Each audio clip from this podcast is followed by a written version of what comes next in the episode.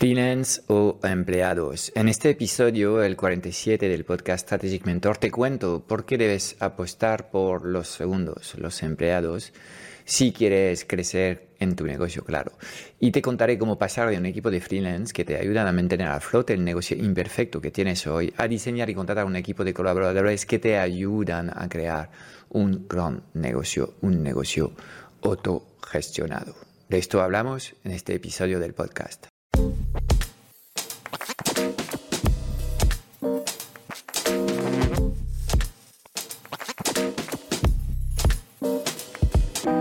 90% de las preguntas que tienes hoy como emprendedor en el mundo digital se centran alrededor de una única pregunta.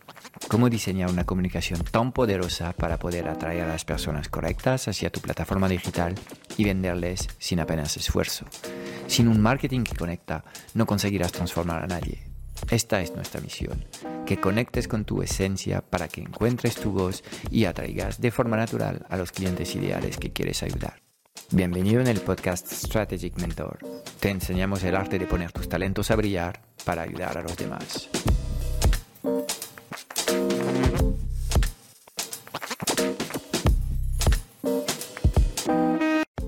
Bienvenidos a todos en este episodio 47 del podcast Strategic Mentor y hoy vamos a hablar de cómo poco a poco puedes ir creando tu equipo A, este equipo de colaboradores que te ayudan a mantener a, flote las operaciones de tu negocio y te permiten ir escalando poco a poco hacia las metas que te has marcado. Y obviamente construir un equipo eh, es una inversión. Eh, esta inversión hay que financiarla. En la mayoría de los casos son tus propias ventas que van a poder permitir la escala de tus resultados y la, y la creación de este equipo. Y um, es completamente normal y natural empezar trabajando con freelance, uh, que son personas que contratas a tiempo parcial. ¿Y por qué es natural? Um, primero porque um, son recursos que en general tienen una especialización que a ti te viene bien. Emprender es uh, tener la necesidad de hacer 17 cosas a la vez y obviamente llega un momento en el que no puedes hacer, hacer frente a todo eh, y en este caso pues tirar de un freelance es, es, es, una buena idea, sobre todo si uh, contratas el freelance correcto. Eh, también los freelance son baratos, hay que hablar un poco de las cosas como son. Claro, em, si eres emprendedor y nunca has tenido un empleado, te va a chocar lo que estoy diciendo, porque dices, ostras, algunos freelance me piden mil o mil quinientos para hacer una campaña, una cosa mm, pequeña, y obviamente em, siempre tienes eh, la posibilidad de ir buscando recursos más baratos, eh, pero que seguramente no va a tener la capacidad de ejecutar al nivel de calidad que se merece tu negocio. Em, pero los freelance son baratos porque te ahorras básicamente toda la gestión que te exige el Estado si tienes empleados. Y básicamente, si eh, un empleado cobra mil, podemos decir que para la empresa em, em, pues le cuesta dos mil gestionar este puesto de trabajo es cierto que la repartición de lo que hay que pagar eh, al Estado por, por el derecho al trabajo, eh, que es este 100% de incremento de costes, se reparte entre la empresa y el, y el, y el propio asalariado. Em, pero bueno, tendrás que contemplar todos estos costes adicionales de seguridad social la gestión del IRPF y todo esto, ¿ok? Entonces, si comparas, obviamente, lo que, lo que es el coste de contratar un freelance con lo que es el coste de contratar un empleado, eh, pues es mucho más barato trabajar con los freelance. Um, y los freelance ofrecen también una flexibilidad que en el caso de tener empleados, pues obviamente no vas, no vas a tener. Eh, en muchos casos, en cuestión de, una notificación de 15 días, puedes separarte de un freelance o de un empleado, um, pero en general es, es mucho más fácil terminar eh, un contrato con un freelance que con, con un empleado, ¿ok? Entonces, eh, es completamente natural cuando eres emprendedor y empiezas a conseguir más clientes y a tener más necesidades que tú pienses primero en contratar freelance. Y de hecho, em, em, em, muchos de ellos eh, están disponibles y, ofrecen una respuesta muy válida a muchas necesidades que pueden tener el colectivo emprendedor. Ah, en contra de los freelance, bueno, obviamente no me gusta hablar con generalizaciones y hay de todo en el mercado y tendrás que poner los filtros convenientes a lo que estoy diciendo. Pero en general los freelance son tácticos y ejecutan, no están aquí para crear ni diseñar una estrategia, al menos que contrates a este freelance para esta actividad eh, y, es un problema real porque muchos emprendedores y empresarios esperan de los freelance una activación mucho más estratégica cuando los freelance lo que están esperando son instrucciones eh, y ellos te venden horas de trabajo y poco más. Entonces, esto me lleva al punto 2. Los freelance hay que gestionarlos. ¿okay? Si tú en estos momentos estás desbordado y eh, esperas que contratando un freelance ya no vas a tener básicamente que encargarte de estas cosas, mal asunto porque aquí hay un coste transaccional que es el coste de gestión que tendrás que, contemplar. Obviamente los freelance, sobre todo cuando van pasando los meses y que los tienes contratado como una, un recurso permanente, hay que motivarlos. Eh, pero el problema de fondo eh, de los freelance es la promiscuidad. Sí, es la falta de compromisos. Su trabajo por esencia eh, te dice que ellos no quieren trabajar para un solo cliente o una sola persona eh, ellos quieren libertad y ellos por esencia saben que tienen que tener dos o tres clientes. Y de hecho, siempre hay, bueno, con los freelance pasan dos cosas. O contratas a alguien que no da la talla, en este caso tienes un problema, pero de nuevo, desde la responsabilidad propia, tú como responsable de tu negocio has metido la gomba tú, no el freelance que has contratado. Y si valen, el problema va a ser el contrario. Este, este freelance va a encontrar muchos clientes y va a llegar un momento en el que se va a pasar en los clientes contratados y ya no va a tener tiempo para darte el mejor servicio que podía darte a ti. Entonces, eh, el sweet spot para trabajar con un freelance es que te tenga a ti como un cliente principal, que tenga otros clientes, pero no muchos. Y como puedes ver, pues, pues, hay un punto de equilibrio muy, muy inestable que hace que muy a menudo lo que pasa con los freelance tienes meses de enamoramiento, los 50 en su, en su momento bueno a nivel operativo y ellos entregan y no están desbordados, pero por poco que tienen algo más de éxito en ventas y contratan a más clientes, eh, bueno, se pasan el arrosca y enseguida la calidad va degradando porque el sistema es ellos y ellos no pueden, no pueden atender a más clientes. Entonces, desde tu perspectiva como emprendedor o empresario, ¿cómo contratar a un buen freelance? Primero, si está libre alerta roja, eh, porque seguramente lo que quiere este freelance es tu dinero para aprender su oficio. Entonces, eh, obviamente tienes que tener claro lo que son tus necesidades y ir comprobando que en su, eh, en su experiencia previa esta persona ya ha hecho el trabajo que necesitas en estos momentos. ¿ok?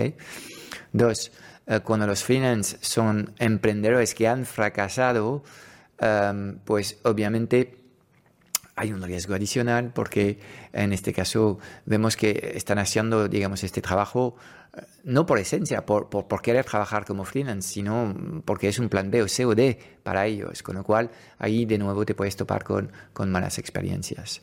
¿okay? Define bien lo que es eh, tu necesidad, tu puesto de trabajo, define bien los entregables que te tendrá que entregar esta persona cada semana. Um, y antes de contratarlo, yo lo que suelo hacer con los freelance que, que, contrato, puede que empecemos con 10 horas a la semana o 20 horas a la semana. Siempre pregunto, en el caso de que las cosas fluyan y que yo eh, quiera contratarte más tiempo, 30 horas o hasta darte un trabajo full time, ¿esto sería para ti un, no-go, una cosa que no contemplas de ninguna forma o eh, algo que sea factible? Y ahí vas a ir viendo en, lo serio que son ellos mismos con su figura de freelancing y si realmente hacen esto porque quieren ser libres o si lo hacen más bien por circunstancias. Pero obviamente para mí, si contrato un freelance y que me gusta lo que está haciendo y eh, si mi necesidad se va extendiendo en horas, mi, mi voluntad es hacerle fijo y traerlo en el equipo. Entonces, pregúntale en el momento de eh, de, seleccionarlo, aunque lo selecciones para 10 o 20 horas, aunque sea una pregunta retórica. Estas serían mis recomendaciones y obviamente tienes que medir el rendimiento de lo que son, lo, que hace estos, estos freelance. Varias, varios errores comunes eh, que veo en la relación emprendedor-freelance. Um, y voy a hablar desde la perspectiva del mindset, de la mentalidad de los emprendedores o de los empresarios que contratan a freelance. Uno, típico caso del empresario eh, que espera que los freelance definan la estrategia y eh, terminan resolviendo eh, las ventas de una organización que es incapaz de, llegar al market fit con su producto o su solución. Obviamente el freelance no va a resolver algo que tú no sabes resolver. ¿okay? Entonces, primer tema, eh, si esperas estrategia, pues ojo con el tipo de freelance que estás contratando porque ellos vienen a ejecutar y ayudarte a operar lo que ya has resuelto tú. Entonces, primer punto importante. dos, esperar que ellos se comprometan con tus resultados. Mira, la realidad es que los freelance te venden horas de trabajo, ¿ok? Te venden seguramente una productividad por hora de, trabajo, pero ellos no son, no son responsables de los resultados de tu negocio y obviamente si tú em, esperas de ellos eh, que, por ejemplo, te traigan ventas, eh, mal asunto. Okay, entonces, eh, obviamente, cada uno en su sitio y cada uno con sus responsabilidades. Si esperas que los freelance definan el proceso de trabajo y el reporting, mal asunto también. Todo esto son tareas previas que tú tienes que definir antes de contratar a los freelance. Y obviamente puedes, puedes hacerlo de, de, una forma que no, que no sigue las, las, guías que te estoy dando en este episodio, pero um, uh, esto significa que asumes un riesgo de que el trabajo del freelance que vas a contratar no sea proactivo y no sea, no sea perdón, productivo. Entonces, um, hay que definir el proceso de trabajo y hay que definir el reporting que esperas de su, de, su, actividad para poder monitorizar fácilmente su trabajo. Y esto muchos emprendedores no entienden ni tienen claro que esto es su responsabilidad. Eres tú el que tiene que definir cómo se tienen que hacer las cosas. ¿ok? Luego, esperar que los, que los freelance de alguna forma se autogestionen y sean proactivos. No, no, la mayoría de los freelance esperan instrucciones tuyas y tenemos que eh, darles estas instrucciones. Entonces, bueno, hay un coste de gestión que hay que asumir espera que los freelancers hagan la milla extra. La milla extra es para ti, es tu negocio. Ellos mm, realmente lo que te están vendiendo es una prestación de un servicio valioso, en muchos casos, por una tarifa y punto. A partir de ahí tienes que entender que este es el deal que hay entre tú y ellos y que pasadas las horas em, em, em, contratadas, pues ellos no van a hacer este trabajo de la milla extra porque no viene eh, en la tarifa. ¿okay? Espera que luego ellos tengan la capacidad de darte más tiempo a medida que crezcan tus propias necesidades. Pues esto obviamente es el, es el caso ideal para ti, poder crecer en, tiempo con un freelance, pero en muchos casos no va a ser posible y esto genera muchas frustraciones. ¿okay? Y si no estás dispuesto a dedicarle tiempo para por ejemplo, retroalimentarlos sobre lo que están haciendo, sobre um, lo, que, lo que ves que hacen bien y lo que ves que, que, podrían mejorar. Obviamente, esto va a generar uh, tensión y error en, en, tu forma de relacionarte con, con, tu, con tu, freelance. Um, yo creo que yo he cometido absolutamente todos estos errores y en 2017 despedí a todo mi equipo de freelance y volví a empezar um, uh, desde la nada. Eh, se hizo en unos muy pocos meses y fue algo de locura, pero había llegado al límite del modelo freelance. Tenía en mi equipo freelance muy válidos, muy, muy, muy buenos, algunos eh, con, una marca personal tan potente como, como Javi, Javi Pastor, en, en, en aquel entonces estaba trabajando para mí pero obviamente su sueño no era de seguir trabajando eh, en desarrollar mi proyecto. Ahí estábamos, digamos, en, en, en, yo quería casamientos, pero ellos solo querían rolletes de, de, de, unas pocas noches, ¿ok? Entonces, em, cuando llegas al final del recorrido, es ahí donde te ves que, eh, en fin, es mejor contratar un empleado, alguien que tenga eh, todo su tiempo puesto en tu proyecto, alguien que realmente esté dispuesto a construir contigo y alguien que va a tener también foco en su, en su, en su faceta profesional, porque el principal problema que tienen los freelancers es, que están desbordados y es difícil eh, gestionar múltiples clientes. Em, em, más aún cuando empiezan a facturar dinero. ¿okay? Entonces, es por eso que te digo que un buen colaborador, un empleado, vale para mí 10 freelance. ¿Por qué? Porque te va a sacar más trabajo, sinceramente. Va a poder prestar más atención al detalle cuando el freelance, obviamente, opera según el modelo de Pareto, el, 80-20. Eh, te va a apoyar eh, este, este colaborador cuando las cosas van mal. Se la juega contigo de alguna forma. Eh, entonces, puedes construir y desarrollar una relación mucho más sana porque desde el inicio, de alguna forma, hay ganas de construir una relación, lo que no encuentras siempre cuando trabajas con un, con un freelance. Entonces, la forma de buscar um, um, um, colaboradores para tu negocio es primero empezar definiendo tu estrategia de talento, te tienes que conocer, tienes que entender tus necesidades y crear un organigrama que corresponde a tu personalidad y a tu talento, ¿ok? Y ir viendo cómo puedes paliar a tus propias deficiencias, tus debilidades, eh, trayendo a, las, a, las, personas más cualificadas posibles a tu alrededor, ¿ok? Entonces, bueno, ponte un segundo en la piel de un freelance. nadie quiere construir una casa en un terreno alquilado, ¿ok? Ah, y, es, es lo que pasa cuando estás trabajando con, con, freelance. No vas a poder resolver este tema. En cambio, cuando contratas a una persona y a un colaborador, ah, ahí de alguna forma le has vendido lo que es tu gran causa y estáis los dos construyendo el mismo sueño y los dos estáis ah, construyendo eh, un negocio que cada vez va a poder consolidarse y hacerse más grande. ¿Ok? Vale. Reglas básicas para la contratación de, colaboradores. Contrata tarde. Yes, hay que sufrir primero. Te recomiendo ejecutar un único proceso de selección a la vez y considerar pasar al menos tres meses eh, por proceso de selección. Seguramente eh, hace falta unas seis semanas para definir el puesto y, um, considerar eh, candidatos y, seleccionar este candidato y luego seis semanas de onboarding. Em, entonces es muy importante que tengas este tiempo del bloque de tres meses por contratar a una persona eh, y obviamente tendrás que prestar atención a lo que estás haciendo para no equivocarte. Porque si traes a tu equipo un recurso que no es el correcto, en este caso no vas a ver el efecto super colaborador donde uno más uno es llegar a 11 en vez de uno a uno. A veces puede terminar siendo menos uno. ¿De acuerdo? Si te equivocas de personas.